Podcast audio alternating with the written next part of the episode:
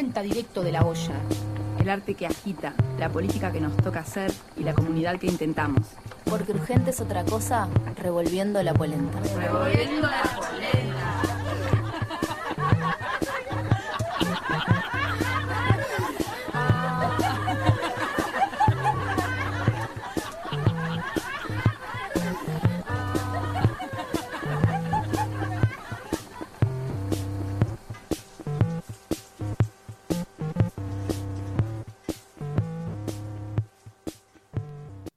Está claro que la pandemia es la excusa para aumentar el control y la represión.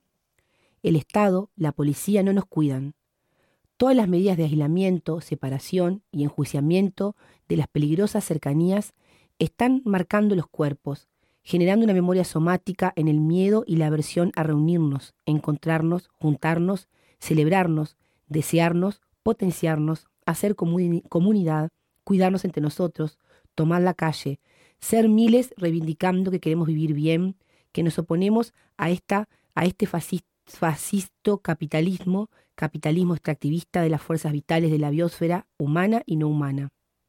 Están intensificando la polarización social y lo preocupante es el nivel de aceptación que tienen.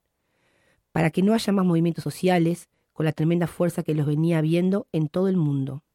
Hay otras maneras de actuar frente a la enfermedad. Lo que nos enferma es la paranoia, la neurosis social que avala las políticas del miedo. No seamos cómplices, estamos en alerta. Texto de Karen en un post de red social.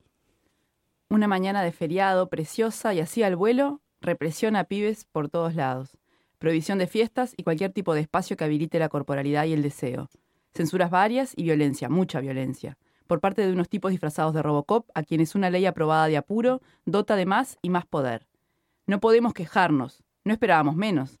Cuando se juntan los delirios de grandeza de un macho golpeador acomplejado y la obsesión por separar oligarquía y pueblo de un Petit Louis, nada puede sorprendernos. Y son muy buenos. Bravo por ese protocolo selectivo. Hiperestricto para teatros, manifestaciones artísticas, eventos en centros educativos, protestas, plazas y playas, superficies en estrechos, no, super, super flexible en festejos fachos, agropartis, bondis, encuentros entre pretendidos caudillos y machos abusadores, y cualquier actividad del presidente y sus secuaces. Y une, que desea tanto abolir los dualismos, que arrancó el día leyendo sobre efectividad ambiental, ética corporizada y marañas sensibles. Lástima que en la vida real no existen encantamientos para extirpar lo facho. Sería precioso, imagínate que un día se despertaran sin restos de machismo, sin ambiciones capitalistas, extractivistas, desmantelando los aparatos represivos, procurando proyectos agroecológicos, distribuyendo la cosa entre todes. Ta, no va a pasar nunca. Entonces, arranquemos por derogar la fucking look. Texto de MM en un post de red social. Nadie se suicida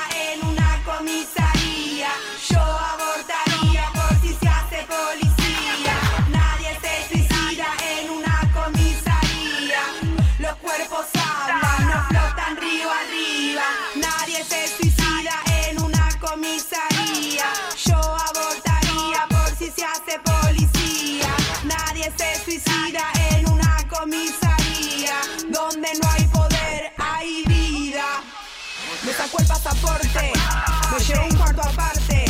Preguntó que qué hacía, dije que era cantante. Me pidió que demuestre, quería que cante. Abrí grande la boca, mostrando los dientes. Me exigió que respete, dijo calabozo. Y en una libreta escribía mi nombre. Me dijo usted parece prototipo de puta sudamericanas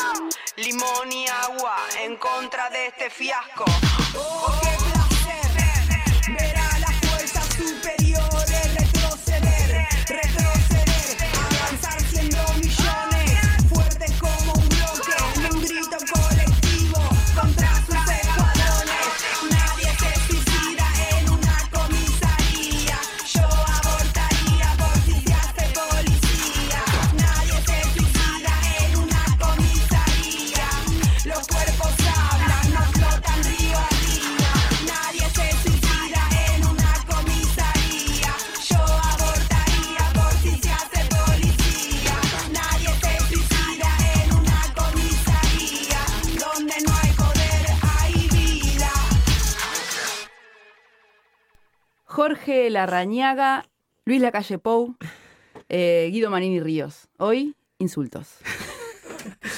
Hoy tenemos un programa de Insultos 2 que viene, viene, viene cargado, es como una maraña, ¿no? No creíamos que iba a pasar tanta Porque cosa. además, el, el programa anterior de Insultos 1, justamente habíamos hablado de la LUC y el artículo que hablaba de, la, este, justamente de Hay que decir, a partir de ahora, Mil- Milico lindo, Milico bueno. claro, hay que, hay que tirar flores, ¿no? A la policía y no decir muchas cosas. Y ahora todavía este fin de semana pasa esto y yo dije, no, no puedo creer. Y tenemos Insultos 2.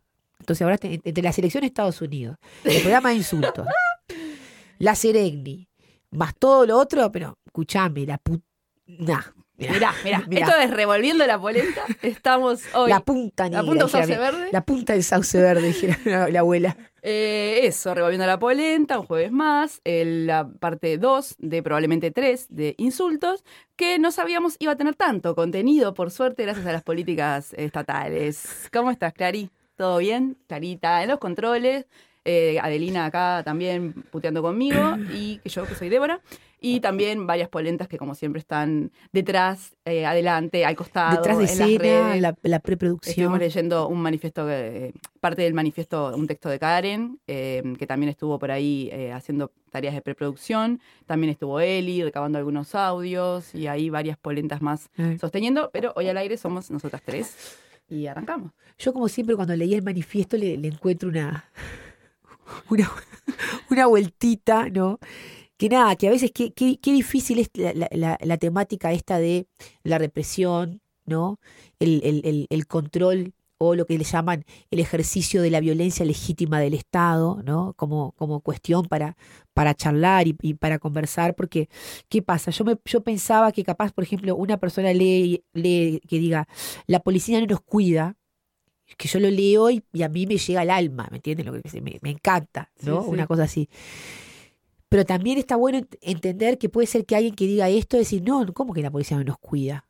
¿No? Es decir, a mí la otra vez me pasó tal cosa, tal cosa. ¿Se entiende, no? Ah, Es decir, sí, sí, sí. entonces está bueno a veces a la también policía. está bueno también a veces poder poner, tener esas, esas, esa, esa distancia de, de, de- de- de la refle- las reflexiones que tiene uno mismo y que a veces las enuncia en un lenguaje simple y nos parece hermoso, porque a mí me dicen las policías no nos cuidan, la ley nunca nos protegerá, y yo me siento identificada porque detrás de eso tengo toda una serie de explicaciones, convicciones, y que a veces no es tan fácil conversar. Yo creo que igual llega el mensaje en algún punto, aunque sea como ruido y aunque sea como contradicción con la propia creencia, hace ruido. Es esto de, eh, te genera una, una cierta eh, contradicción interna entre lo que vos crees y, o lo que otras personas creen, y creo que eso no está tan mal. O sea, No, no, yo digo que no que esté mal, bueno. ¿no? Pero justamente cuando hemos estado hablando en programas de el contexto, a veces fascistoide hasta casi popular en el que estamos viviendo, Claro, vos decís que no llega a lo que estoy a diciendo, lo que estoy diciendo es que yo no estoy diciendo que capaz no genere un ruido, sino que estoy diciendo, nada, me genera ese conflicto, la dificultad que a veces hay a la hora de intercambiar sobre est- est- estos temas por todo lo que implica, ¿no? Cuando Sí, se habla de sí. represión policial, de ejercicio de la violencia del- por parte del Estado, Sí, muchos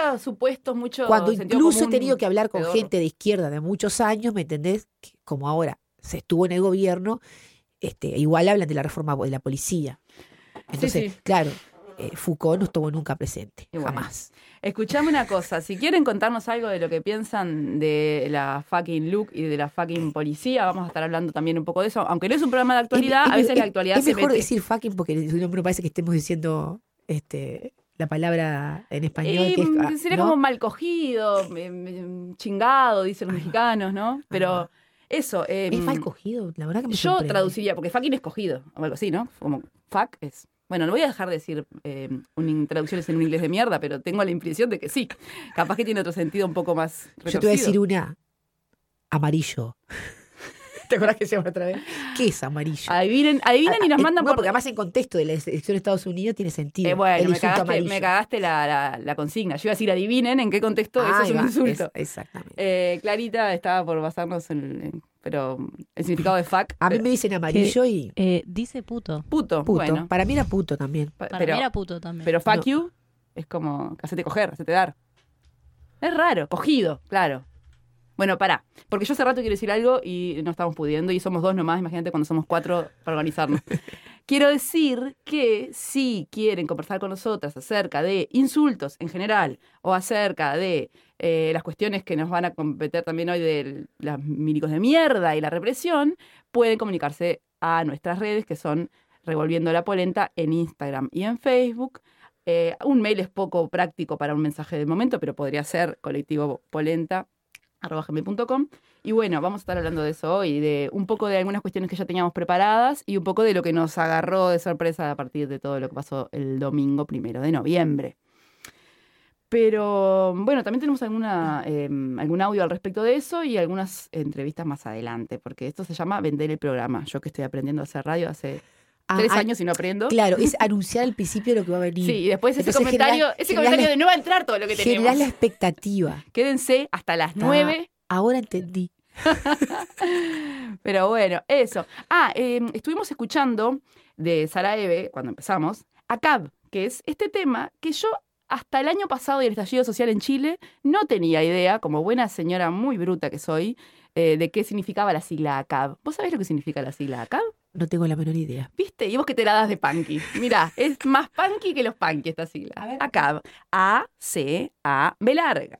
El tema de Sarajevo se llama ACAB y eh, ACAB es una sigla que tiene una historia eh, poco conocida en general y que de hecho en algunas, eh, recientemente en Chile y en Colombia, en algunas manifestaciones eh, fue utilizado y fue grafiteado determinados lugares con esa sigla y salieron... representantes del gobierno o de, la policía a decir barbaridades como que eran, no sé, grupos eh, anti no sé qué, grupos violentos, eh, guerrilla, y en realidad es una sigla que viene del inglés, que significa eh, todos los milicos son una mierda, son unos cerdos, porque en realidad es all caps are bastards, todos los policías son bastardos. Y en Latinoamérica yo he estado leyendo alguna cosita cuando en el estallido social de Chile el año pasado, que empezaron a, grafitear bastante con ACAB, que decían, bueno, en nuestra recepción latinoamericana de este insulto, estaría bueno no decir bastardo, porque la, la identidad latinoamericana es bastante bastarda y no estaría bueno que eso sea un insulto. Eh, hay mucho padre abandónico por ahí. Entonces, lo que para el norte podría resultar no muy complejo decir bastardo, eh, acá, bueno, puede resignificarse eso como cerdo o cualquier, aunque también puede ser un insulto especista. Es difícil insultar, pero digamos que ponga usted el insulto de su preferencia al final, la sigla tiene que ver con insultar a los milicos, ¿no? Entonces, eh, también pueden haber visto por eh, las calles de Montevideo o de donde vivan, en, algún otro lugar de Uruguay o del mundo, esta sigla o en su lugar los números 1, 3, 1, 2 o 13, 14, eh, 13, 12, que son una manera de cifrar eh, ese, mismo, ese mismo mensaje, pero más oculto todavía, según su lugar en el abecedario. O sea, la 1 es la A, 3 es la C, 1 de nuevo es la A y 2 es la B. O sea pero que acá, o 1312 son, son mensajes que nos damos a nosotros mismos eh, desde un lugar un poco contracultural, contrasistémico, under. No es que haya grupos eh, haciendo la guerrilla que se llamen a sí mismos ACAB o algo así, sino que, eh, nada, es como un mensaje contrapolicial. Y de hecho en algunos lugares del mundo es delito tener ese tipo de inscripción en una ropa, en una cartera, en... ha, ha habido todo tipo de problemas, si ustedes googlean eh, ACAB por el mundo, eh, no en todos los lugares es igual, pero en algunos lugares del mundo está prohibido. Básicamente lo mismo que estamos teniendo nosotros ahora recientemente con la LUC, está prohibido insultar a los milicos. Entonces no podés tener una nada que diga ACAB. Que salió, supuestamente, es algo como del 1920, una cosa así, y que eh, hubo hace un tiempo un artículo en Vice, vieron esta, este portal que como que levanta mucha noticia, eh, no sé noticia, como pequeñas historias noticiosas y virales. Eh, y ahí hacen la historia de la CAB y es como, bueno, que parece que no sé quién estuvo preso en el 1920, una cosa así, encontró ya desde esa época. Y después en los 70 hubo una banda de punk que agarró como esa misma sigla y le dio como un power, hizo una canción. Y bueno, ya más recientemente en el estallido de Chile y ahora en Colombia este año. Se creo, revitalizó. se- sí, como que se puso más en circulación. Y bueno, me, me llamaba la atención eh, esa sigla hace tiempo y ahora encontré la oportunidad para mencionar algo al respecto. Bien. Tenemos también para escuchar eh, algunos audios. ¿Vos tenés algo para comentar? Estuvimos juntas con, con Ade y con Eli en Ahí la va. Plaza Sereñi este Eh, domingo. una vez que se sucedieron los hechos de público conocimiento represivos en distintos puntos de... No solo de Montevideo, también hubieron algunas in- instancias en el, en el interior. Sí, no sé si a todas las personas que escuchan les habrá llegado el mismo mensaje, pero anduvieron circulando en varias redes eh, unos WhatsApp que salían de diferentes colectivos que estaban tratando de hacer circular, o personas individuales. Básicamente esa información que era el viernes de noche, un operativo con más de cinco patrulleros, 20 policías, estuvieron en el Tundra, el domingo en la noche, en el Tundra es un bar en Montevideo, el domingo en la noche en la Plaza Sereñi, el domingo a en la noche punta de también. escopeta. Sí, sí. Yo lo conozco al Tundra, hace años que voy al Tundra. Es decir, no me puedo llegar a imaginar estar una noche ahí que de repente a punta de escopeta nos Sí, saquen del en. Durano y Convención, tan famosa esquina. Eh, bueno, la Plaza Sereñi el domingo, en el Casino del Parque Rodó, luego de la cuerda de tambores La Casita. Eh, el, también el domingo en el cuadrado de la Rambla, de, eh, en la Plaza de los Bomberos y en la Plaza Varela fueron desalojadas personas con policía. Y luego eh, dice que hubieron situaciones similares en San Carlos, Punta del Diablo y Juan Lacase el sábado.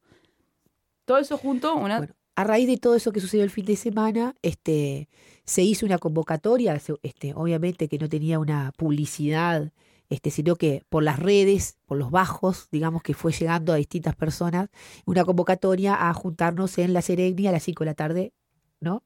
sí, el domingo. Y, y bueno, y allá fuimos.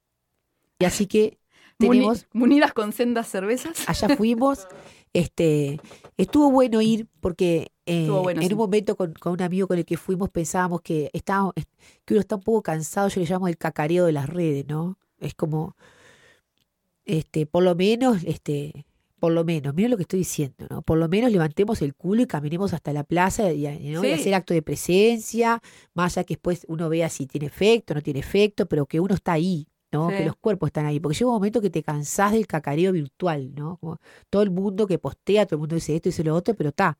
Hay que mover el orto, perdonen. Y pasa, no, y aparte esa mezcla rara de las manifestaciones que por lo general tiene una efervescencia de, de felicidad en un punto, y por el encuentro, por las ganas de romper todo, pero a la vez también como de que te. Yo, yo quedé muy contenta de ver mucha gente ahí, como Claro. gente que Cuando llegamos era, era rarísimo, porque en realidad, ¿qué pasa? Es la Plaza Serena estaba llena. Vamos a decir la verdad, había mucha gente, pero no, pero no aglomerada cual si estuviera gente reunida cuando yo llegué. Íbamos Claro. transitando por la plaza, la cruzamos en diagonal y había como grupitos, ¿no? Y yo sentía como que veía que la gente estaba como expectante a ver qué pasaba, porque tampoco es que llegaste y te contaste con una cuerda de tambores. No, claro, claro. Hasta que por allá, para el lado más de, de Aedo, donde está la parada, ahí empezaste como a visualizar, estaban colgando un cartel, pin, pin, y bueno, y ahí se fue, la cosa se va gestando, ¿no? Se va como, Armando. se va armando, se va Y, armando. no, y aparte que mm, habían varias personas de, de la Casa Centro Cultural del Cordón Norte que estaban poniendo carteles, como unas pancartas, como que ese, ese tipo de microactividades que genera que, bueno... Un punto de encuentro. Un punto de Estamos encuentro y, y una, y una cierta como identidad espontánea de estamos atrás de este cartel también, ¿no? Exacto. Y bueno, y ahí tenemos un audio de alguien que hizo su, Y fue Eli, fue Eli Polenta. ¿Alguien? su- no, no, de alguien que hizo su Ah, discurso, claro, ¿tá? yo no sé el nombre. No yo había grabado un audio que me quedó precioso, lo tengo que decir al aire porque acá Débora me dice yo tengo que soltar con tambores y todo y no. Oyentes, rompió el archivo, no sé. no, no se rompió. Oyentes polenta. Si alguien tiene una, un curso rápido o se ofrece a hacer todo tipo de conversiones de audio, nosotras siempre tenemos Qué que pasar todos que los audios a es, qué MP3 mala que es. y no sabemos hacer todo. Cada una aprende lo que puede. Está, Se me estropeó el audio. Punto. Bueno, entonces, claro, lo que no sabemos es el nombre de la, de la muchacha que vamos a escuchar. La grabación es de. No, la grabación, la, la- la grabación es de este un discurso que dio ahí este Que creo una que era, una una mujer Creo muy que apasionada. puede ser que sea compañera del bloque antirracista. No lo estoy segura, pero me parece. Y si no, capaz que hay que de cordón, de cordón norte. Sí, La verdad que no me Estaba averigüé. con la gente Color Norte colgando cartel, pero Bueno, ¿Eh? entonces escuchamos un poquito. la escuchamos.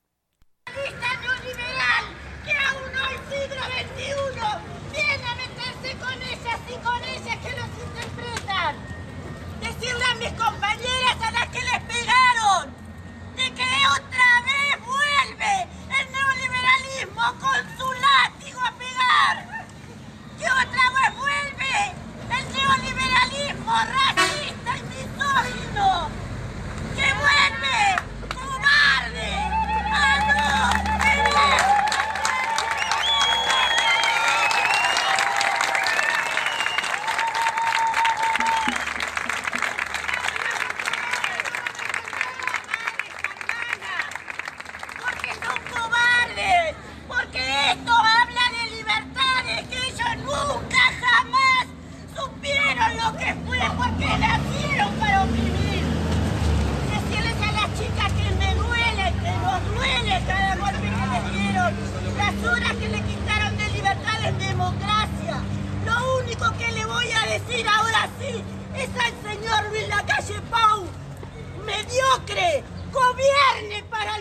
Pueblo, salga de sus comodidades.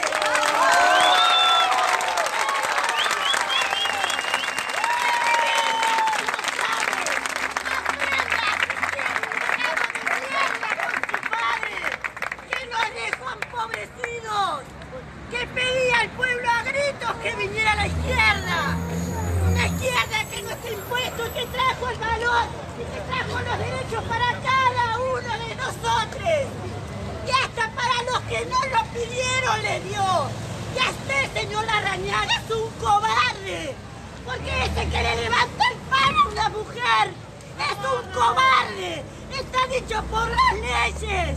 Le pegan a mujeres desarmadas. La única arma que tenían era esto. Tiene el rostro de hacer conferencia de prensa.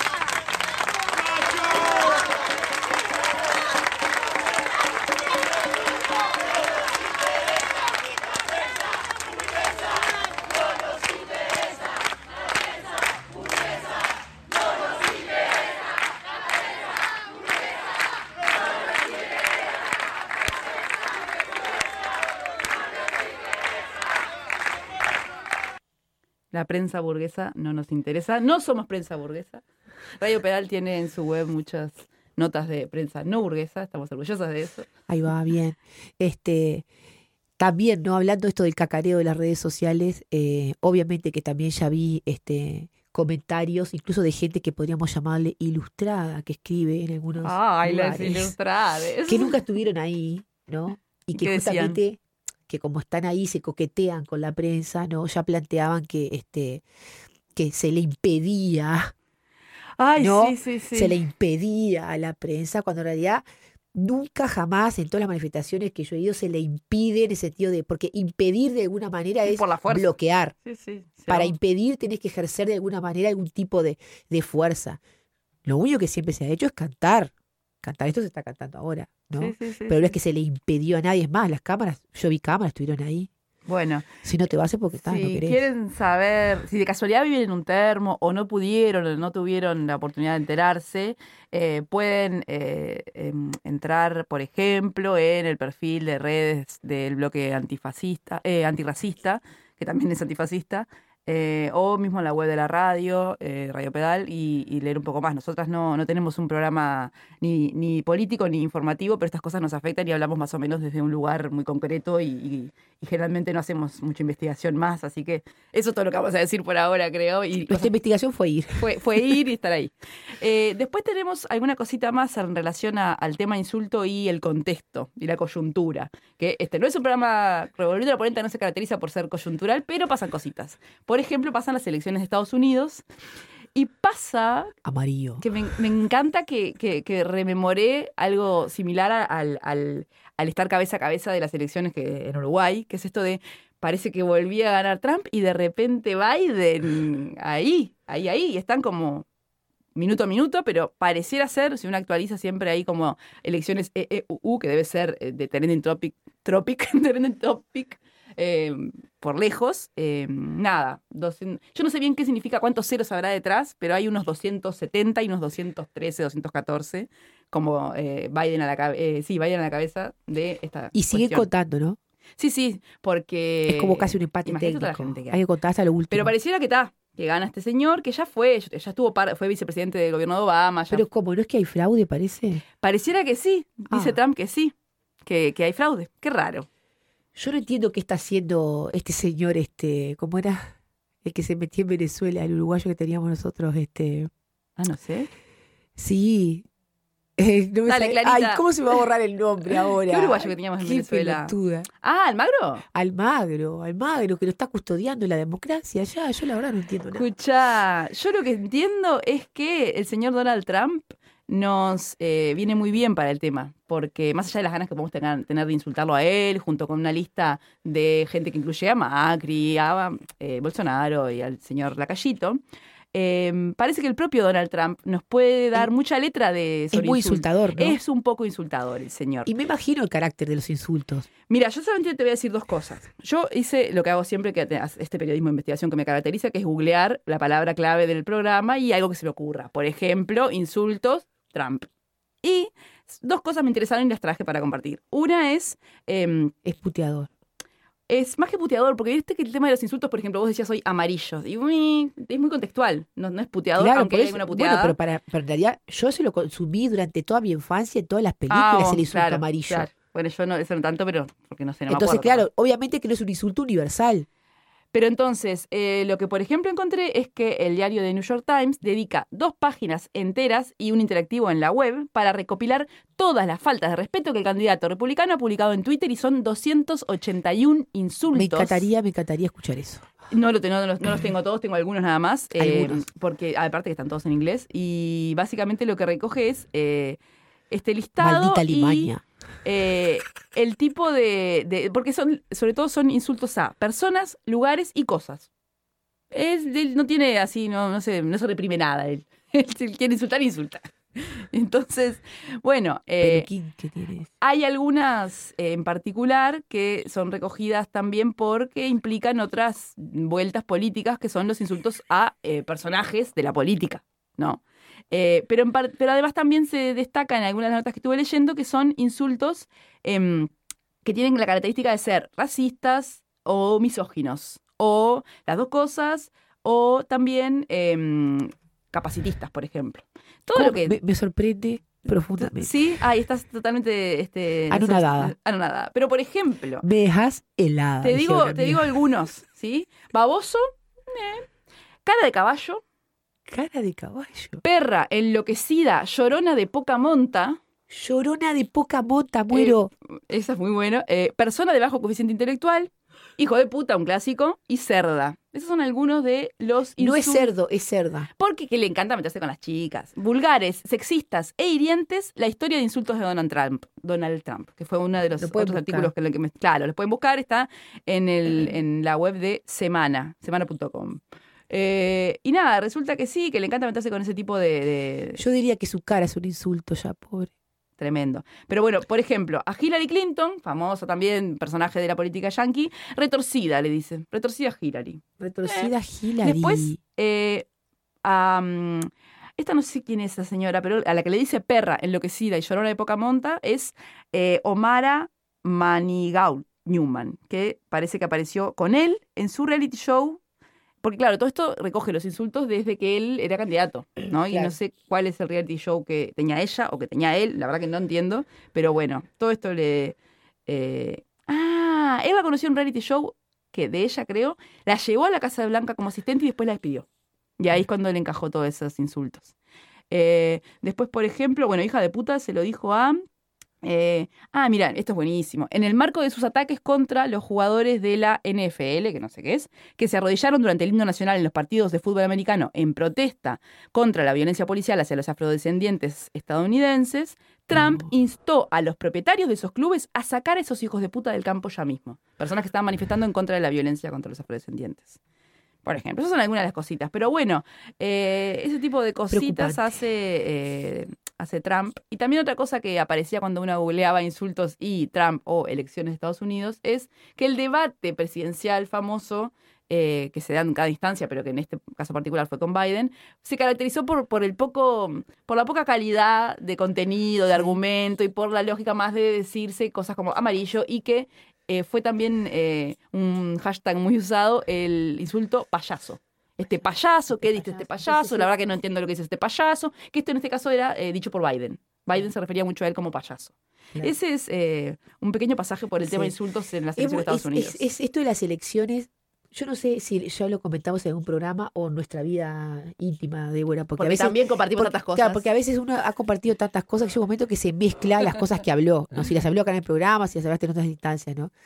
Que generalmente, ¿qué pasa? Claro, uno para poder entender capaz este, la política de otro lado, generalmente intenta aplicar el mismo esquema que tiene, que tenemos, que tiene uno. A ver, En el sentido de que, y ahí te das cuenta lo difícil a veces que es tratar de entender eh, la, la- la política en otros países. Nos pasa con Argentina nomás, que Sí, en un sí, momento sí, que no sé cuáles son los peronistas buenos y los peronistas malos. todos son peronistas. No, parece. pues son todos peronistas, pero sabes que hay unos que son hijos de la gran mierda. Sí, sí, sí. Cuestiones que, este, claro, porque como nosotros tenemos un esquema que es como tan claro, ¿no? La izquierda, más allá de que podamos teóricamente decir que qué es izquierda hoy, pero bueno, la izquierda, la derecha, los partidos tradicionales, que siempre para mí fue como una especie como de, de intriga, ¿no? ¿Dónde mierda está la izquierda en Estados Unidos? Es como que no, ¿no? De qué piedra. Y uno cree, y uno cree, claro, pasa que en realidad es un país inmenso, nosotros tampoco tenemos un conocimiento muy profundo, pero con, con Débora lo que comentábamos una vez, que nos, al menos creo que nosotros descubrimos más o menos, o fui descubriendo, ¿verdad? Todos los movimientos de alguna manera, este, sí, conectados con la tradición de izquierda que, que tuvo Estados Unidos en su momento, en el 60, en el 70, Sí, sí, pequeños sí. movimientos también en los 80, este, vinculados muchos a los movimientos del LGTB, pero que claro, que, que para nosotros han estado invisibilizados. Sí, sí, sí, ¿no? sí. Es decir, pero, pero que hay una rica historia y que está buenísimo poder este, conectarse con eso. Ahora, no sé dónde están ahora, ¿no? Es decir, más allá de. Mi último contacto con algo izquierdoso musical fue Rage Against the Machine. No sé si se acuerdan de esa banda. ¿no? Ahora, vos tenés un acercamiento privilegiado con lo que es el país del norte porque tenés familia viviendo allá. Ahí va. Resulta que este, mi hermana está viviendo en San Antonio, Texas. Imagínense. Una posible. Que a uno le dicen San Antonio, Texas, y uno piensa, el estado más conservador de Estados Unidos. ¿No? Pensás en eso, Y ¿no? yo pienso en tiros Porque y es la- en, y en- en Porque es la sheriffs. información que uno tiene, ¿no? Una cosa así, ahí va. Y pienso ¿no? como en, en ¿viste? Cowboys. Como el ruido que hace la pisada de la bota en el pedregullo. Eso pienso cuando pienso en Texas. Y No, en, es que y nuestra- sombreros tejanos. Nuestra imaginación, los, los No, la, la tele, la los tele. prejuicios los tenemos todos. Escucha, y entonces, No, entonces agarramos y dijimos, bueno, vamos a pedirles que nos manden unos audios allá. A ver, bueno, que nos cuenten a algo. ver cómo está la cosa ya. que nos cuenten algo. Este, y, bueno, Cuenten para acá, para el sur. y acá este, vamos a escuchar a ver qué tienen para decirnos. Ayer mandaron estos audios. Son audios de, de Gabriel, Gaviota. Dale.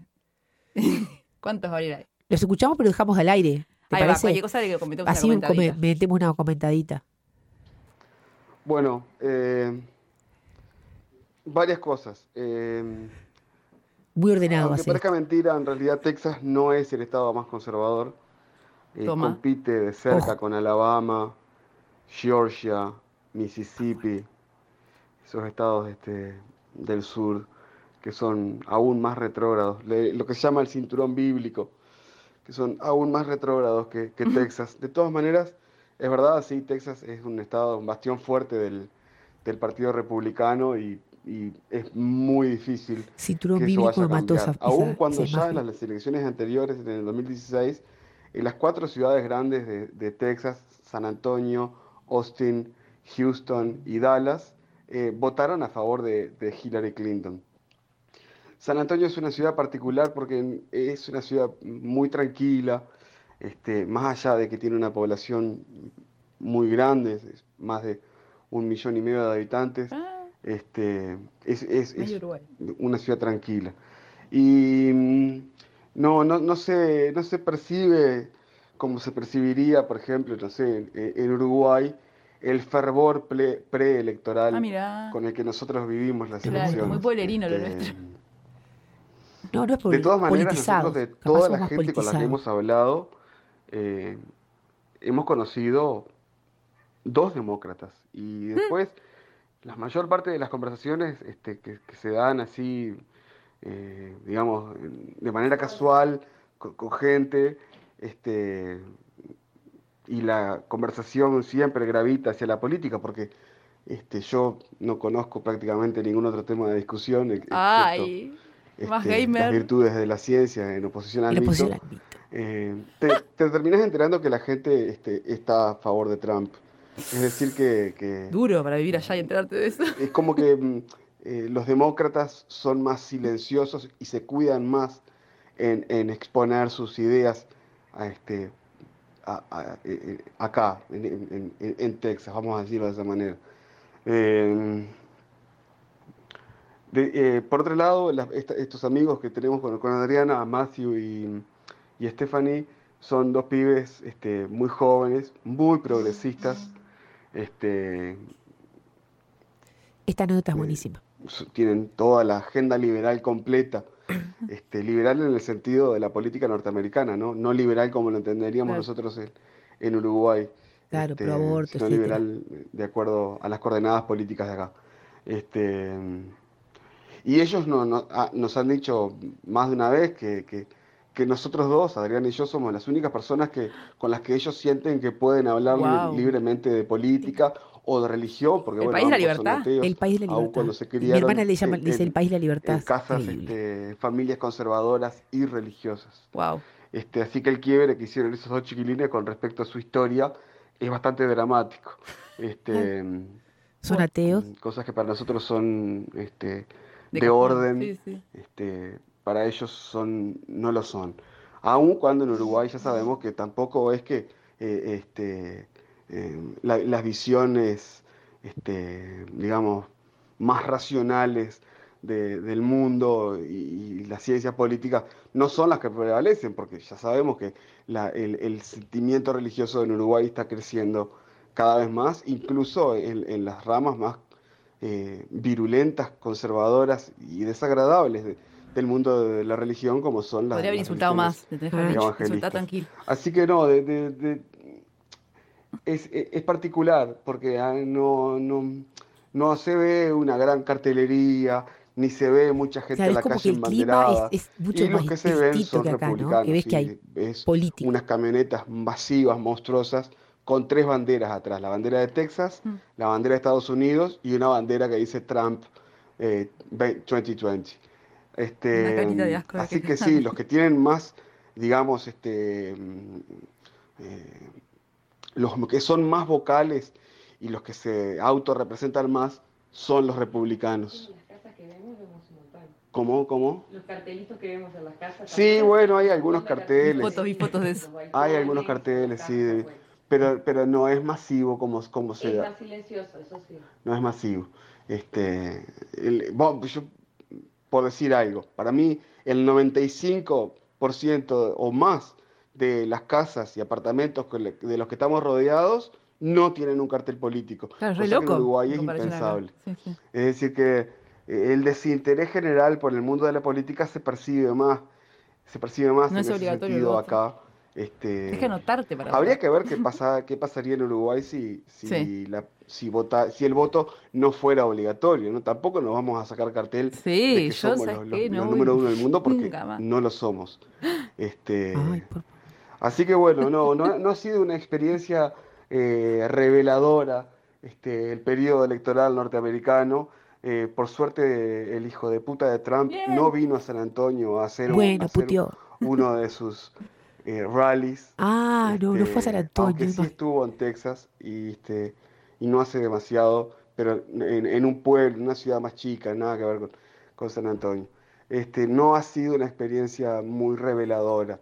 Es, es algo que mm, eh, no mete el ruido. Es que la batalla de ellos se da más en los medios y nosotros con Adriana no tenemos televisión por cable este, y por lo tanto estamos Es este, un poco al la política ya. de, sí. de ese Acá mundo. también. Este, yo miro permanentemente y leo permanentemente noticias y comentaristas de noticias que Pero me, interesan más que las propias Pero noticias. acá sigue habiendo mucho esto Este, todavía de llegar a la gente. Pero siempre miro el acto, eh, los barrios. A, a los mismos, a la gente que, que más o menos yo eh, entiendo que, que se acercan más a mi forma de pensar, porque si me pongo a mirar Fox News, termino dándome la cabeza contra las paredes. Así Ujú. que no sé si sirve por ahí la cosa, capaz que me quedó un poco largo. En fin, un Sí, te quedó largo, pero Elena me acaba de hacer, eh, me acaba de hacer este, acordar algo. Nosotros vamos siempre a comer este, unos tacos a un food Ay, truck no me que muero. queda en una calle acá bastante cerca. Y atrás de esa calle ha- hay, hay un par de callecitas donde se pueden ver este, casas humildes, de acuerdo a los estándares, ¿no? Pero en fin, y ahí te- hay una presencia fuerte este, en, en esas calles este, con casas humildes, hay una presencia fuerte de carteles de, de, de Joe Biden y Kamala Harris. Kamala Este, Harris. Así que quizás este, em, eh, el hecho de estar ahora en el centro nos escondió un poco eso, pero Claro. en fin. Ahora, hay una cosa que, me, que, que- A lo que- estaría bueno agregar, que nosotros siempre consideramos que el Partido Demócrata, este, si lo miramos desde nuestras coordenadas políticas, es un partido conservador más, como sí, cualquier sí. otro, y no es un partido de izquierda. Es verdad. Ahora, yo no sé si ustedes han escuchado a Kamala Harris hablar. No. Esa mina es de izquierda. De izquierda de verdad.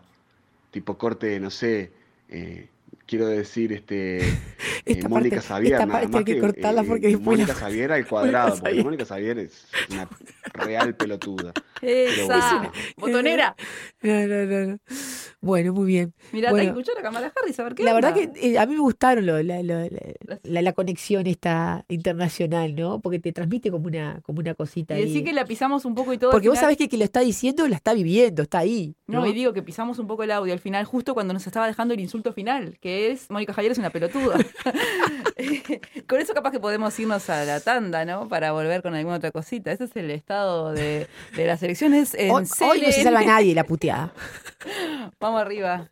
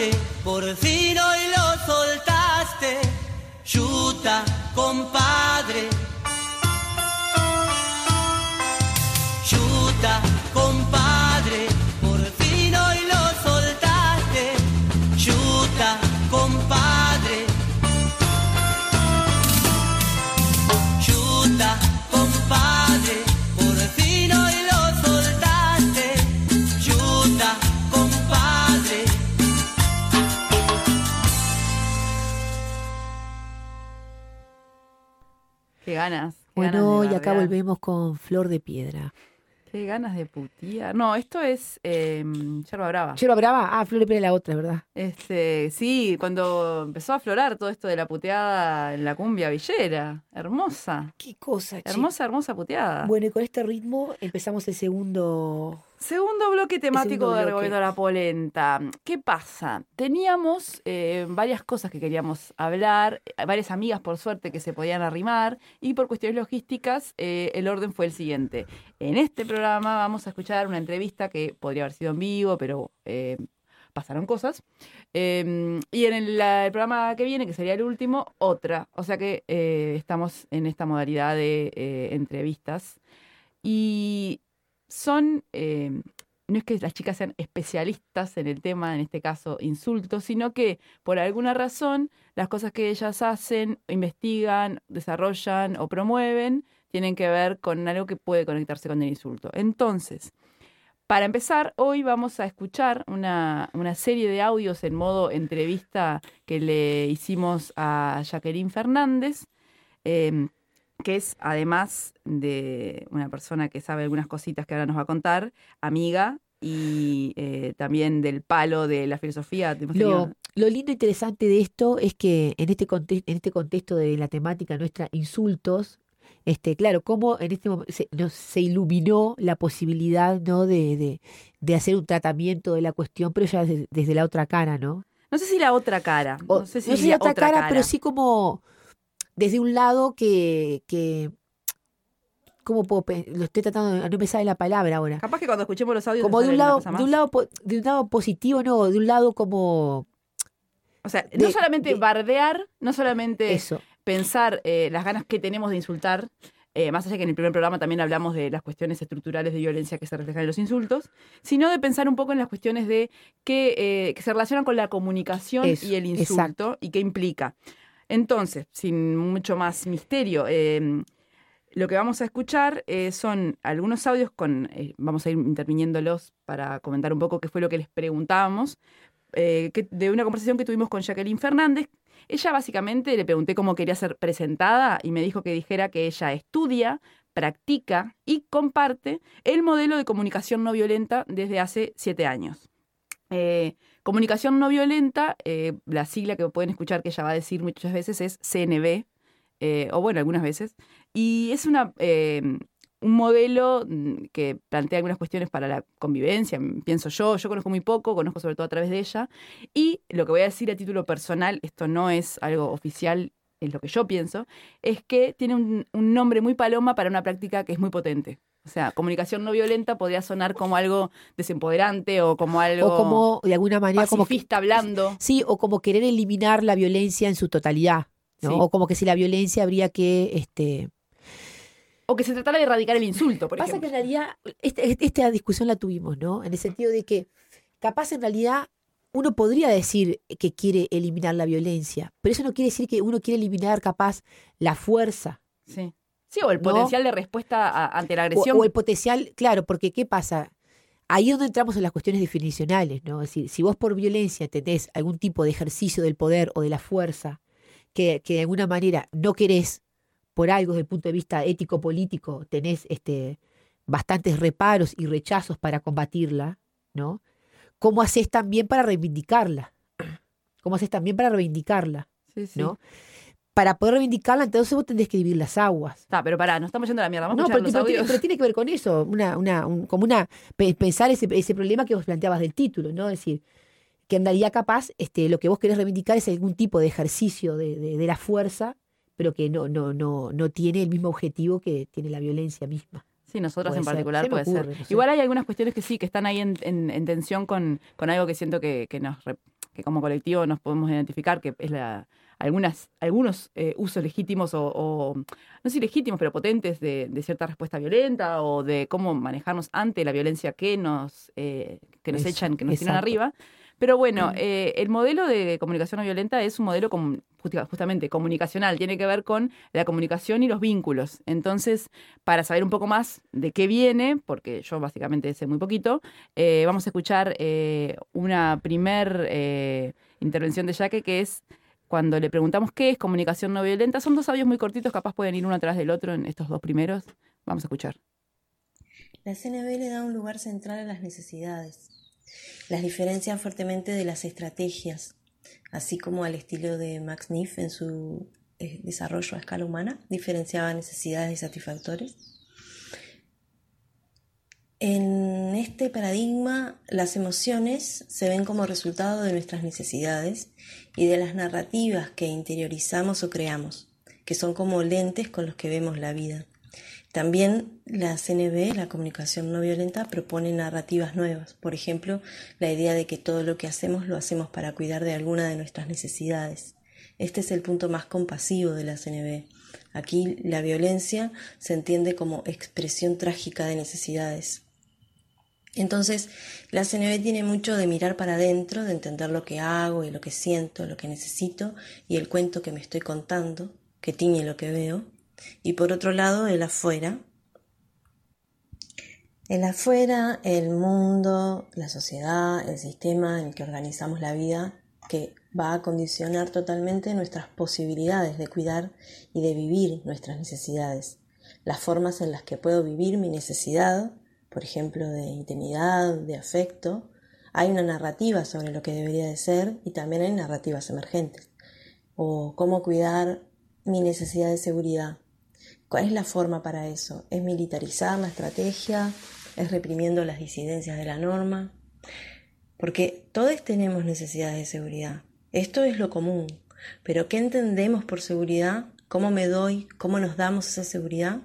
Esas son las estrategias. Son diferentes en cada cultura, en cada subcultura, en cada persona, en cada grupo.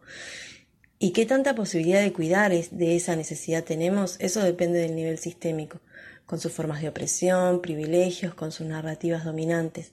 Ahí afuera se juega quién puede y quién no puede expresar sus necesidades, explorarlas, vivirlas. Entonces, me gusta presentar así la CNB como una forma de mirar la vida, las acciones, centrada en las necesidades, que tiene como esta doble mirada hacia adentro de la persona y hacia afuera, en el con otros, en el todes. Y bueno, ¿qué te pareció de lo que nos contaba Jaque? Me gustó mucho este, esto de la violencia como expresión trágica de las necesidades. Sí, cuando Es la primera vez que escucho esta, esta forma de, de entender, este, va, como una posible forma de entender este, esto de la violencia. Sí, Y después esto que, que tantas veces nos pasa desapercibido cuando dice, bueno, ¿y qué cuento nos estamos haciendo? ¿Qué narraciones nos estamos haciendo? Que son los lentes también de los cuales este... Y Sí. ve- nos percibimos, nos interpretamos, nos situamos en el mundo. legitimamos. Me hace acordar de lo que hablábamos en el primer programa en relación a la película El Insulto, y en donde esto, ¿no? El, el- uno de los protagonistas decía, bueno, yo hice esto y esto, pero eso no es motivo para insultarme. En su cuento, en su lectura, en su narración, ah, no, no había justificación para un insulto, y, es, y, lo, y lo llevaba y lo defendía. Eh, sí, a mí me gustó bastante también cómo lo presentó. Y eso, yo conozco básicamente desde el mismo momento en que ella conoció la práctica, yo también la conocí, pero después luego ella hizo un recorrido y se formó y yo no. Eh, pero tengo ese recuerdo de esas mismas cosas que me llamaron la atención. Y bueno, después de esta presentación, muy este, acotada, eh, le preguntamos en particular qué lugar eh, tiene o cómo se entiende el insulto desde esta perspectiva. Vamos a escuchar lo que nos dijo. El insulto puede verse desde la comunicación no violenta como la expresión trágica de necesidades no satisfechas, de necesidades que no encuentran otra vía para expresarse o para vivirse. Con el insulto, reclamo, señalo, denuncio, grito. Muchas veces son formas en las que gritamos yo también existo, mis necesidades cuentan. Generalmente cuando insultamos sentimos ira, furia, y detrás de eso muchas veces hay otras emociones que, que están más directamente ligadas con nuestras necesidades. Puede ser impotencia, indignación, vergüenza, frustración, muy comúnmente también puede ser confusión, ansiedad, miedo, a veces es mucho dolor. Creo que siempre en la ira hay un trasfondo de no me ves, no me reconoces, no me respetás, no me valorás y cosas así.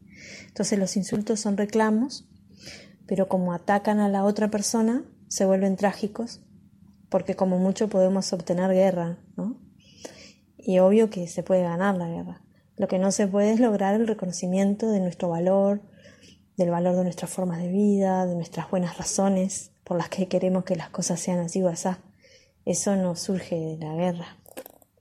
Me hace pensar en, en a veces en la filosofía y en lo, en el supuesto la virtud de la argumentación y el intercambio, Claro, ¿no? sí, Se puede ganar la guerra, pero eso no garantiza el mantener el vínculo. Pa, me- eso me, me encanta, ¿no? Es decir, que, que la guerra puede ser una, una estrategia que vos tengas en el momento para que, donde vos pretendés de alguna manera que aquellos que te oprimen, no te reconocen, ¿no? Este, anularlos, ¿no? O obligarlos a que te reconozcan, pero no, no, no, la- no tenés el reconocimiento. Sí, encima de eso. claro, es como una estrategia también eh, de, de algún modo. Hay algo que vos creo que podés podés- capaz, porque pa- yo, yo tampoco soy una, soy, eh, lo hemos hablado, ¿no? esto que no, este, no es que sea una pacifista en el sentido de que considere que no, no piense en la posibilidad de que a veces el ejercicio de, de- de la, de la fuerza tenga que ser a veces una, una herramienta o pueda tener alguna, alguna potencia. Pero sí es verdad que muchas veces capaz la puedo ver como sabiendo sus insuficiencias, ¿no? Sí, sí. o sabiendo que es como la- el, el- el rescate, el rescate último, o sabiendo que también es muy pasajero, ¿no? Que tampoco vas a estar en la, en la permanente ejercicio de la fuerza para, para, lograr, para lograr las cosas, pero, pero es bien, te, además la forma en la que lo dice que, que nosotros la conocemos, ¿no? Que haces la guerra, pero ganás la guerra y el reconocimiento lo obtenés, es como que te impacta en el alma, sí. Y tenemos una Ah. segunda parte, ¿no? De esto de qué es, eh, cómo se ve el insulto desde la CNB, lo escuchamos. Por ejemplo, si le digo a alguien egoísta de mierda, ¿cuáles serán mis necesidades no satisfechas? Quizás tiene que ver con que necesito apoyo y tengo la expectativa de que esa persona me lo dé. Quizás preciso claridad de qué hago en esta relación, porque sí, me esperaba otra cosa. Quizás preciso valoración del tiempo que dedico a que esta empresa funcione y creo que la otra persona no lo ve o, o que si lo viera actuaría de otra manera. Ahí, ahí, ¿no? Ahí tengo necesidades y cuentos que me cuento detrás del insulto. O, por ejemplo, sos una gordita medio pelo, lanzado así como dardo de ahogado a la mujer que te dijo que no en el bar. Podemos pensar, ¿no? ¿Qué necesidades de él están ahí expresándose a través de ese insulto? Quizás la necesidad de reconocer su propio valor, una necesidad de apreciación, porque cree que ese no significa no vales. Quizás sintió dolor, le recordó aquel no difícil de digerir que todavía tiene ahí trancado, necesidad de duelo, de aceptación de una realidad. Quizás necesidad de claridad, porque ¿cómo? Si yo ese tremendo cortejo y soy varón apuesto, ¿qué salió mal? Y ahí la narrativa, siempre lista, ella salió mal. Ella, de los- Ella la que está mal. Ella es la que está mal, tiene un problema. Porque ya que me pedía eh, ejemplos de insultos con los que quisiéramos trabajar, y yo primero dije, sos tan dulce ya que, que ni se te ocurren los insultos. Dijimos cualquier Y cosa. después pensé, tal, le voy a dar Algo suave. como Mi este. anécdota cuando me dijeron gordita medio pelo. Y mira que lo traté bien igual. ¿Y qué pasó? Cuando ella me cuenta esto, eh, yo empiezo a pensar, sobre todo me pongo muy en el lado de me recontra en bandero polentosamente, porque cuando yo me junto con ella me contagio de su, de su bondad.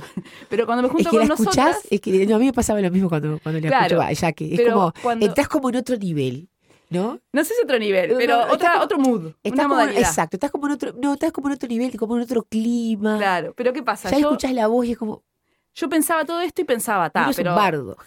pensaba, el- somos las polenta y tenemos esta cierta eh, compar- cosa compartida medio combativa, medio peleona, y dije, ta, eh, estoy re de acuerdo, me parece re interesante, pero también escuchaba eh, justamente en este, en, este, en este acercamiento compasivo que ella hace a la perspectiva de este señor que, que te insultó, y decía, "Mm, ¿qué pasa con, con tanta compasión al varón insultador? Porque, porque, ¿qué pasa? Porque yo jamás me atrevería, ¿entendés?, a hacer un insulto semejante frente a alguien que no me dé pelota.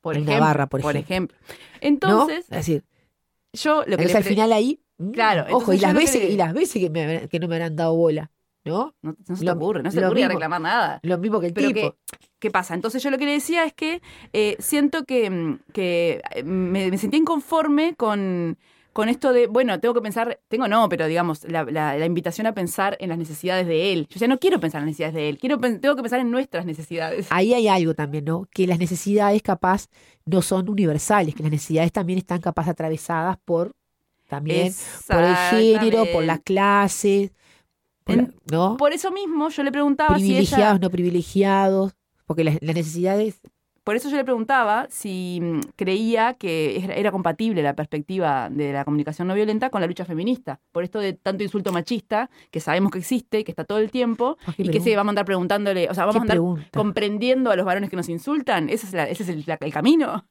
Pobre. Entonces, ella respondía a esto, vamos a escucharla. Sí, qué buena pregunta.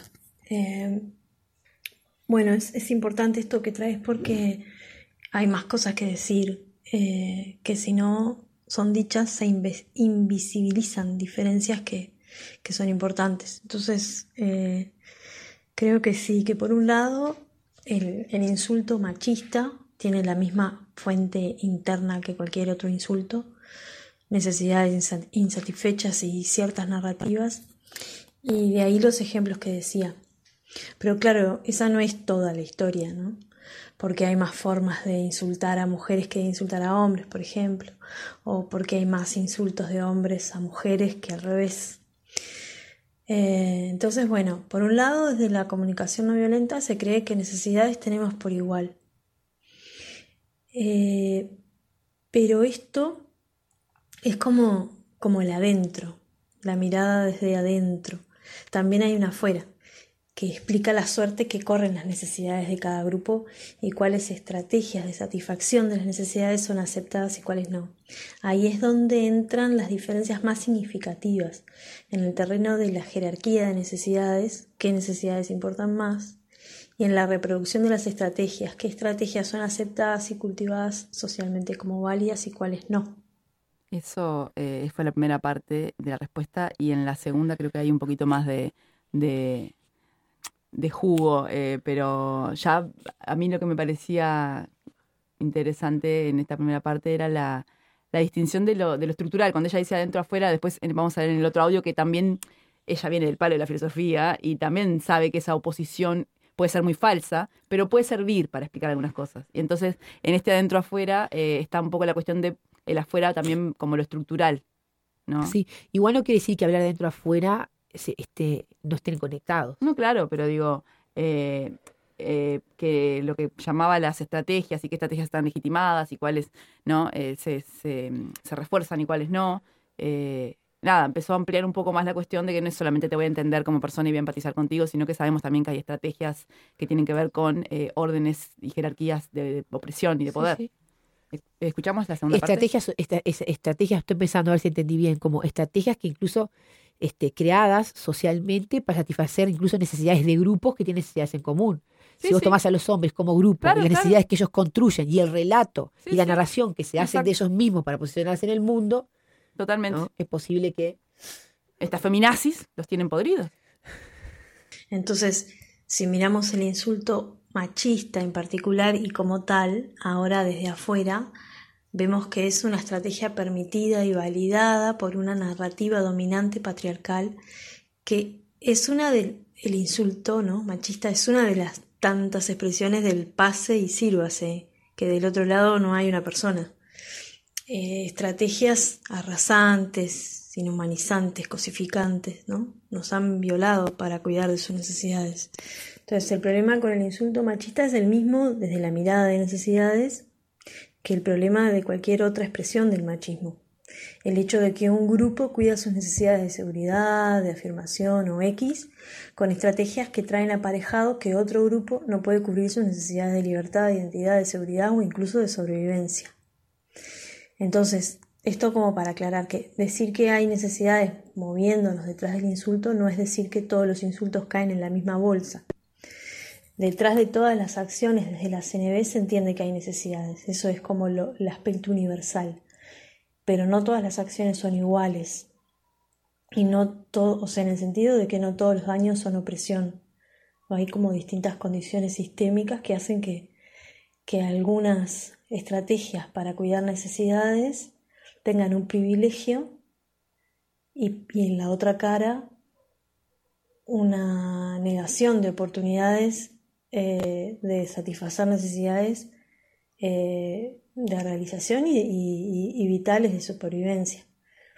Entonces ahí eh, está la diferencia, ¿no? En, en- no somos diferentes en que tengamos o no tengamos necesidades, eso es lo que compartimos, sino que la suerte que corren nuestras necesidades son distintas. Y bueno, y en el insulto pasa igual. Eso- Ay, nos agarraste infraganti. Eh, la, esta fue la última parte de lo que respondía a la pregunta y yo creo que la pregunta sobre, sobre si es o no una aliada en la lucha feminista la comunicación no violenta y me gustó bastante escucharla. Yo le decía, presiento que me vas a dar una respuesta que me va a gustar, pero la verdad que no tengo ni idea por dónde podría ir y, y me gustó bastante esa cuestión ¿no? de, de, de- de los relatos y de cómo, eh, por lo que yo entiendo, eh, y como siempre cuando hay eh, teoría y, se empieza a generar una historia de ciertos movimientos y ciertas teorías, hay vertientes y hay diferentes caminos, ¿no? El, el que ella elige seguir alimentando es un camino que se preocupa en particular por no separar cuestiones que tienen que ver con, con esto de lo interno y, y- cuestiones que tienen que ver con lo estructural y la injusticia, ¿no? Y hablar, o no- eh, esto de que aparezca tanto la cuestión de machismo o lo patriarcal no es algo que sea propio en general de la comunicación no violenta como estrategia, pero sí de una mirada o una manera de hacer recorrido ahí, que claro que me parece que es re pertinente. Y lo último que nos dejaba Yaque es eh, unas preguntas, como si un vicio de docente, que tenía, Claro. como una cuestión así de, de tirarnos un par de preguntitas para cerrar, así que la escuchamos y terminamos con eso. Ta, entonces ahí para, para eh, cerrar mi, mi- mi parte, eh, dejo estas preguntas planteadas. Unas preguntas sobre el adentro relacionadas con el insulto. Eh, ¿Cómo te llega la idea de que el insulto que recibís no habla de vos, sino que habla de la otra persona? Que es, se puede ver como un modo trágico de expresar sus necesidades, aunque no sepamos no nos importe cuáles son. ¿Y qué necesidades tuyas no se satisfacen cuando recibís un insulto? Y sobre el afuera, disculpen esta falsa dicotomía adentro-afuera, es que me es muy útil, práctica. En esto de proyectar utopías, ¿las necesidades de todos quisieras que importen por igual? ¿Cómo desarmamos privilegios, ajenos y propios? Y los que no podamos desarmar, como el color de nuestra piel, todo aquello en lo que sí calzamos con los estereotipos correctos del sistema patriarcal. La suerte que ya hemos tenido, como por ejemplo no haber tenido que pagar alquiler para tener una tierra de habitación, etcétera, etcétera, etcétera, infinito. ¿Cómo podemos desde nuestro lugar de influencia poner nuestros privilegios al servicio de la vida en todas sus manifestaciones? Bueno, por ahí agradezco que me hayan dejado poner esta voz mía de mi mirada de la CNB en esta conversa sobre el insulto. Abrazos. Ah, y ahora se Ay. vos, Yaque. Ah, Clarito ¿Cómo también. poner nuestros privilegios a servicio de la vida en todas sus manifestaciones? Toma pavo. Anda llevando. No, y el titular, que si yo la entrevistara... Clary, abrí la puerta que nos vamos. Escucha, privilegio. Si yo la entrevistara... Qué hija de la ma. Si yo la entrevistara a Yaque para, en, en una revista tipo Pronto, pondría como titular, eh, ¿cómo era? Eh, ah, eh, nos violan para satisfacer sus Nos necesidades. dio una presentación social y ahí la revista pronto estalla. Porque digo, es una manera de sacar a, a flote un aspecto de la entrevista que estuvo, pero que no fue el característico, sin embargo fue el que a mí más me gustó, que es esta cosa de, hasta ese punto o sea, están justificadas las narrativas de, de las necesidades masculinas, que eh, hemos escuchado cosas muy similares, tipo eh, como esto de que, justo, casi eso, ¿no? Que violan porque tienen como un deseo irrefrenable. Pero bueno, Y nos eh, han dicho putas toda la vida, así que imagínate. con eso se despedía. Yo no, no, no hice el ejercicio de hacerme las preguntas, pero eh, los invito a que nos hagamos en algún momento cuando podamos. Eh, pueden, cuando escuchen el programa eh, en la web pueden volver a recoger esas preguntas y, y preguntarse esto, ¿no? Que como para seguir pensando y cómo poner nuestros privilegios al servicio de la vida en todas sus formas, por ejemplo. Como una pregunta simple. Le mandamos un beso a Yaque. Gracias, Jackie. Eh, y nada, esta es la... eh, te- ah, tenemos un... Bueno, nos dice Clarita que nos vamos a ir a escuchar un tema que no nos queda mucho rato aparte. y después vuelvo con la vulga. Eh, una cosa, eh, nos olvidamos de decir que el tema que escuchamos antes de empezar con esta, este bloque fue eh, la canción de La Yuta, de Yerba Brava. Y Y, ahora vamos a escuchar Dos Policías de Los Puncets. Dos policías en la vía carpetana, dos en la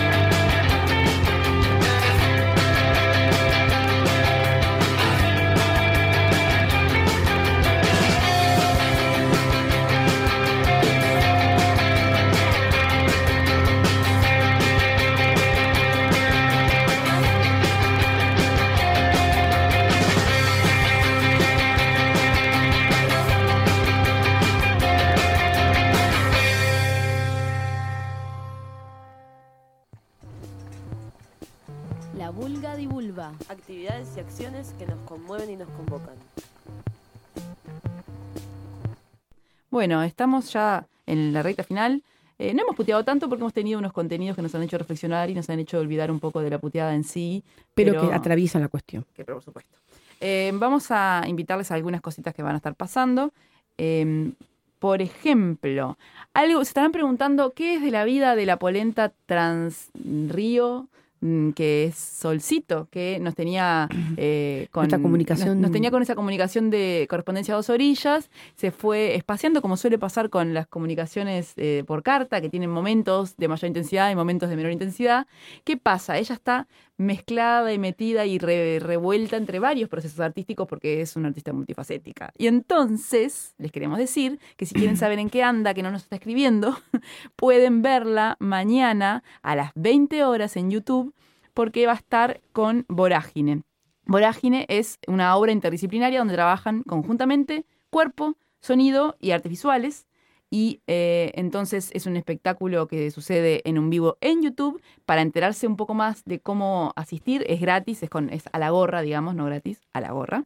Eh, pero bueno, básicamente pueden conectarse y ver mañana a las 20 Vorágine. Lo que necesitan hacer para saber cómo es entrar al Instagram que es arroba en vorágine y ahí pueden ver algún dato más, pero también seguramente puedan ver qué está sucediendo en vivo en YouTube a las 20 y encontrarlo rápidamente. Pero bueno, en eso anda la Sol y eso queríamos invitarles a, a ver el sábado a las 20. Después también, eh, este mismo sábado 7, a partir de las 16, eh, nuevamente tenemos una actividad por la Rambla Sur. Eh, entonces, en el periodo de Magua va a haber una, una jornada de stencil. Eh, y también se cumplen los protocolos, el distanciamiento social y todo lo que sabemos. Y va a ser una jornada para seguir haciendo cositas y mostrando nuestro, eh, nuestras ganas de disfrutar libremente de la Rambla Sur. Eh, y otra cosa más que va a pasar eh, ya no tanto un solo día, sino entre el 10 y el 15 de noviembre, es eh, el ciclo de, de audiovisuales y de cine corto y largometraje Globale. Festival globale.org. Los años, ¿no? Sí, así que en la página de- del festival, festivalglobale.org, pueden ver la para- programación. se, se habilitan películas para ver, ¿no? Sí, eh, en la edición 2020, que te- básicamente Globales se caracteriza por ser un festival de cine documental, social y político, y se va a ver eh, online en forma gratuita a través del sitio eh, que es ese festivalglobale.org.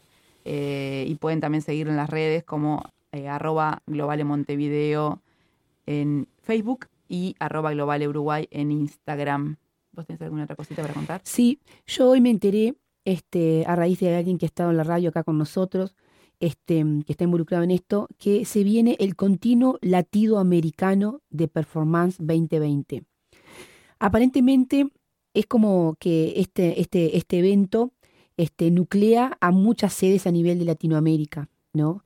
Y se estaría dando desde el 13 de noviembre al 4 de diciembre, pero no es que haya que ir a un país o sea acá, sino que en cada país van a estar sucediendo cosas. Bien. Eso es lo que estuve este, bichando. ¿Y cómo nos enteramos de más cosas Ahí en va. las redes? Este, resulta que hoy, en realidad, a las 19, había una especie de streaming donde iba a explicar cómo se iba a desarrollar la propuesta, ¿verdad?, en cada uno de los lugares. Y cómo iban a participar los artistas, las mesas redondas de intercambio y para construir pensamientos sudaca. Hmm. Acá en Uruguay, la sede, quienes están a cargo, digamos, de la cuestión y de la sede son Fabricio Guaragna, Ana Aristimuño, Ernesto Rizo, Valeria Pris. Y si la, por más información, este, yo les diría que entraran a Facebook y ponen continuo latido americano de performance. Y bueno, y ahí seguramente se entera. Divino, me encanta. Bueno, nos estamos yendo. Intervienen un montón de países, Venezuela, Uruguay, República Dominicana, Honduras. Argentina, Colombia, Chile, internacionalidad.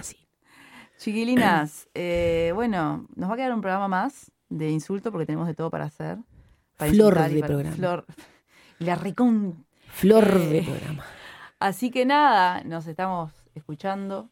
Eh, le mandamos un beso a las polentas que están desde. Y viene otro tema antipoli. Sí, nos vamos con un último tema antipoli y. mm, Después de los puncetes, Que que nada, nos va a dejar recién. bien, bien este, motivadas y nos vemos el jueves que viene con el último programa de insultos. ¿cuál es el que teníamos? El Vamos que- a escuchar de Pablito Lescano. Ay, sí. Sos un botón. Sos un botón. Chao Clarita, chao a todos, chao a las preguntas que andan escuchando por ahí y a todas las personas y cyborgs. Abrazo. Chao. Bueno, este tema que vamos a tocar fue el primer tema de Cumbia Villera, se llamaba Sos un botón, algo así. Fue grabado por Flor de Piedra, el tema es mío, después lo- en este último disco lo, lo grabamos de vuelta con Damas Gratis y dice, no, no lo puedo creer. Vos ya no sos el vago, ya no sos el atorrante lo llamaban el picante. Ahora te llaman botón, El picante. ya no estás con tus amigos y en la esquina te la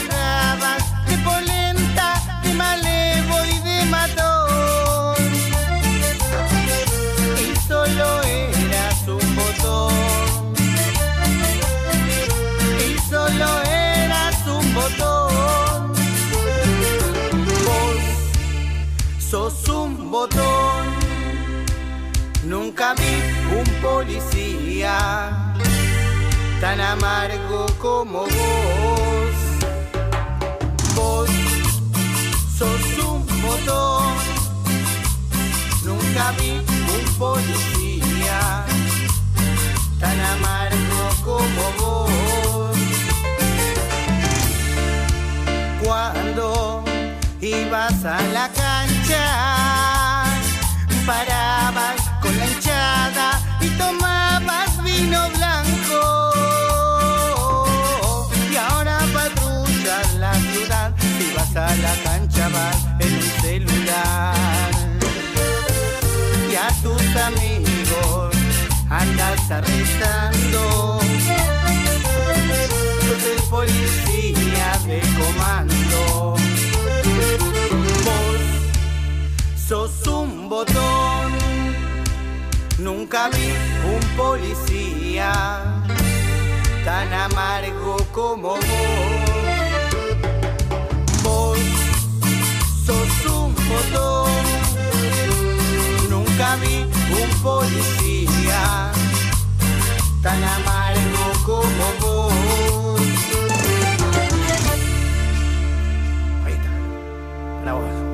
En este encuentro.